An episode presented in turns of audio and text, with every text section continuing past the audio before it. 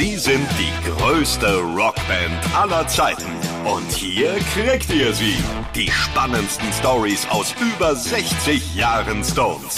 Hier ist It's Only Rock'n'Roll, der Rolling Stones Podcast bei Radio Bob. Hier ist die zwölfte Folge von It's Only Rock'n'Roll. Ich bin André Dostal und diesmal soll es um diejenigen gehen, die hier in den früheren Folgen immer mal erwähnt wurden, aber über die wir noch nicht ausführlich gesprochen haben. Denn die Stones sind ja nicht nur Mick Jagger und Keith Richards, nicht nur Charlie Watts und Ronnie Wood.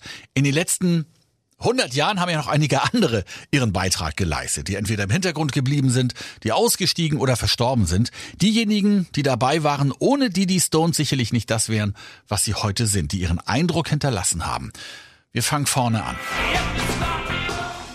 Brian Jones. Diesen Namen werden viele vielleicht kennen. Er hat die Stones gegründet. Eigentlich war das seine Band, aber er war für den Rock'n'Roll genauso gemacht, wie er für das Drumherum nicht gemacht war. Als Kind eckt er überall an, in der Nachbarschaft, in der Schule, ständig gibt es Streit. Er rebelliert, wo er nur kann, kommt aber mit Bravour durch jede Prüfung. Mit 16 wird er zum ersten Mal Vater, mit 17 ein zweites Mal. Er reist aus nach Schweden, lebt dort als Straßenmusiker. Er kommt zurück, wird erneut Vater nach einem One-Night-Stand mit einer verheirateten Frau. Sie und ihr Mann ziehen das Kind groß, die anderen Kinder werden zur Adoption freigegeben. Jones kümmert sich um nichts.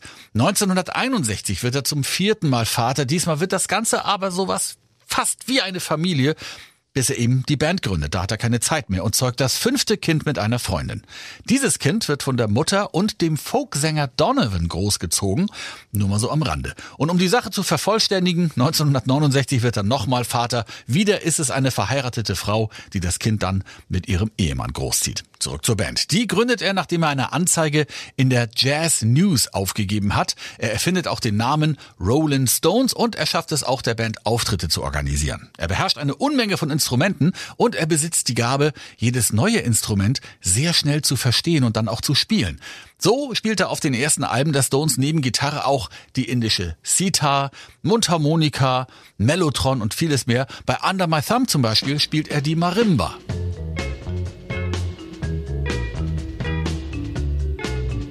Als seine Freundin Anita Pallenberg Nein, mit der hat er ausnahmsweise mal kein Kind. Als die 1967 zu Keith Richards wechselt, wird die Stimmung in der Band immer angespannter. Jones konsumiert zu diesem Zeitpunkt schon Unmengen von Drogen und ist oft nicht in der Lage, Musik zu machen. Er und der Rest der Band leiden unter seinen extremen Stimmungsschwankungen. Man entfremdet sich immer mehr, bis der Rest der Band ihm am 8. Juni 1969 mitteilt, dass man ohne ihn weitermachen wird. Offiziell erklärt er, dass er ausgestiegen sei, da er nicht mehr einer Meinung mit den anderen sei, was die Musik angeht. Angeblich will er eine neue Band mit unter anderem John Lennon von den Beatles gründen, aber am 8. Juli findet man ihn reglos auf dem Grund seines Pools. Er stirbt im Alter von 27 Jahren. Offiziell ist es ein Tod durch Unglück, so heißt es. Leber und Herz waren aber durch Drogen- und Alkoholmissbrauch schon stark vergrößert. Die Band sagt später über ihn. I always felt very sorry for Brian. He was two things. He was not very nice, and he upset people very easily. He wasn't very pleasant. I mean, fame doesn't sit very comfortably on anyone's shoulders. Um, but some people's shoulders doesn't seem to sit on at all, and he was one of them. And I don't think it suited him. You know, when I think about it, with Brian, he was a great guy, but within a very short amount of time, another guy was coming out. And this guy got bigger and bigger as the years went by and also became more self-destructive. Ja, er war gemein und konnte mit dem Ruhm nicht umgehen und er wurde im Laufe der Zeit immer selbstzerstörerischer. Mick Taylor. Er wird als Ersatz für Brian Jones zu dessen Lebzeiten schon angeheuert und kommt von John Mayles Bluesbreakers. Da ist er mal spontan als Ersatz für Eric Clapton eingesprungen und hat alle tief beeindruckt. Davon hat er aber gar nichts mitbekommen, weil er nach dem Auftritt gleich nach Hause gefahren ist. Als Peter Green bei den Bluesbreakers aussteigt, um Fleetwood Mac zu gründen, wird Taylor gefragt, ob er nicht einsteigen möchte. Mit dieser Erfahrung im Rücken wird er den Stones empfohlen. Er denkt, er ist als Sessionmusiker angeheuert, als er einen Großteil der Gitarren für das Album Let It Bleed einspielt, unter anderem auch zu hören bei Honky Tonk Woman.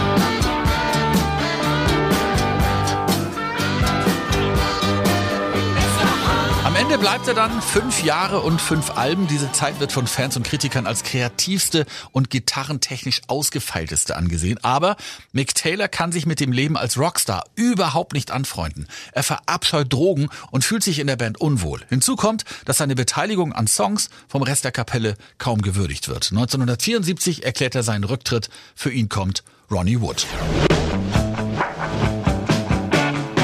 Ian Stewart. Er hat die Band 62 mitgegründet, wird aber schon ein Jahr später aussortiert vom Manager, weil der meint, er würde nicht gut genug aussehen. Wie übel ist denn das bitte? Also ist er raus. Als Pianist bleibt er der Band aber bis zu seinem Tod 1985 erhalten. Er spielt die Orgel bei unter anderem Honky Tonk Woman, It's Only Rock and Roll oder auch Time is on My Side.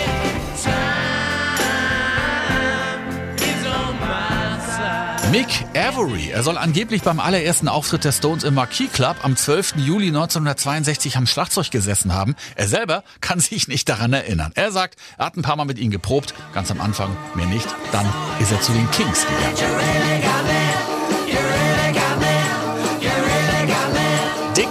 Taylor, nicht verwechseln mit Mick Taylor. Ja, Dick Taylor war am Anfang der Stones dabei, hat die mitbegründet, ist aber einige Wochen später wieder ausgestiegen, weil er sein Studium beenden wollte.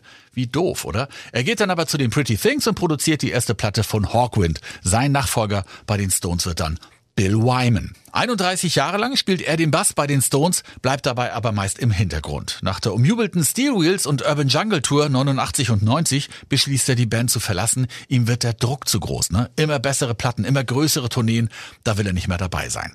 In die Schlagzeilen gerät Wyman zudem 1989 durch seine Hochzeit mit dem 34 Jahre jüngeren Model Mandy Smith. Da ist sie 19. Angeblich sind die zwei aber schon ein Paar, als sie 14 ist. Da war er 48. Aber jetzt kommt's. Gut aufpassen jetzt, ja. 1993 heiratet Stephen Wyman, der Sohn von Bill Wyman, Patsy Smith, die Mutter von Bills ehemaliger Ehefrau Mandy Smith. Ja, also Vater und Sohn heiraten Tochter und Mutter nur umgekehrt. Also der Sohn die Mutter und der Vater die Tochter. Das ist schon kompliziert genug. Dadurch wird aber Bill Wyman zum Stiefsohn der Mutter seiner Ex-Frau und die zur Stiefmutter des Sohnes ihres Ex-Mannes Bill Wyman. So, wenn ihr das nicht verstanden habt, nochmal zurückspulen und nochmal neu hören. Weiter geht's. Tony Chapman soll auch angeblich beim ersten Marquis-Auftritt 62 am Schlagzeug gesessen haben, wie Mick Avery. Er selber kann sich aber auch daran nicht erinnern. Ein paar Mal hat er mit ihm geprobt, sagt er, aber ihm gefiel die Sache mit dem Blues nicht. Also ist er gegangen. Auch Carlo Little hat mal Schlagzeug bei den Stones gespielt, bevor Charlie Watts kam. Little hat dann Keith Moon Schlagzeugunterricht gegeben, der dann bei The Who weltberühmt wurde. Er selber wurde dann Brotverkäufer. Ist kein Witz.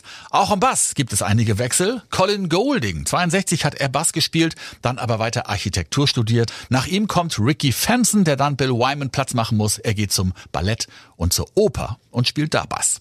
So, damit hätten wir alle Namen genannt von Leuten, die jemals offiziell bei den Stones gespielt haben. Insgesamt gibt es von 1962 bis 2024 zwölf verschiedene Line-ups. Natürlich gibt es dann noch die Live- und Studiomusikerinnen und Musiker, die dabei waren und sind, aber nie offiziell Mitglied bei den Stones wurden. Daryl Jones, der 94 für Bill Wyman kommt und bis heute Bass spielt, bei allen Aufnahmen und bei allen Konzerten. Steve Jordan, der Nachfolger von Charlie Watts an den Drums. Die Liste dieser Musiker ist so lang, die können wir hier nicht alle aufzählen, denn die Stones holen immer Leute dazu, wenn sie im Studio sind oder auf Tour gehen. Aber wir können das so machen, wie in so einem Filmabspann oder wie bei Songs, die hinten ausfäden und immer leiser werden. Also, außerdem dabei, da sage ich schon mal Tschüss vorher, denn das ist erstmal die letzte Folge dieses Podcasts gewesen. Ne? Danke fürs Zuhören. Ich bin André Dostal von Radio Bob und wer weiß, vielleicht setzen wir das ja hier bald fort, wenn es wieder was Neues zu erzählen gibt. Ne? Neue Platte, Tour, alles geht. Also, Chuck Leavell, Keyboards, Bernard Fowler, Gesang, Nicky Hopkins, Piano, Billy Preston, Keyboards, Lisa Fischer, Gesang, Tim Rice, Carl Denson und Bobby Keys. Das war It's Only Rock'n'Roll, der Rolling Stones Podcast bei Radio Bob. Mehr davon jederzeit auf radiobob.de und in der MyBob App für euer Smartphone. Radio Bob, Deutschlands Rockradio.